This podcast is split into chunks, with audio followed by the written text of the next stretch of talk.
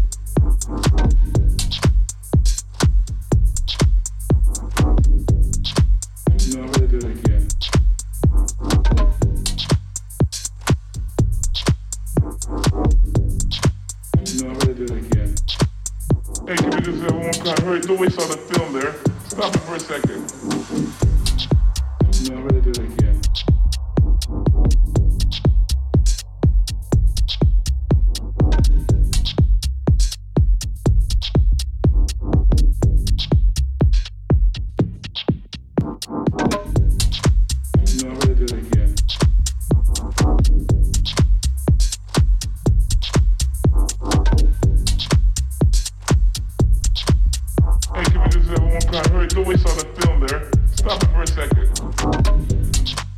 No, I'm gonna do it again.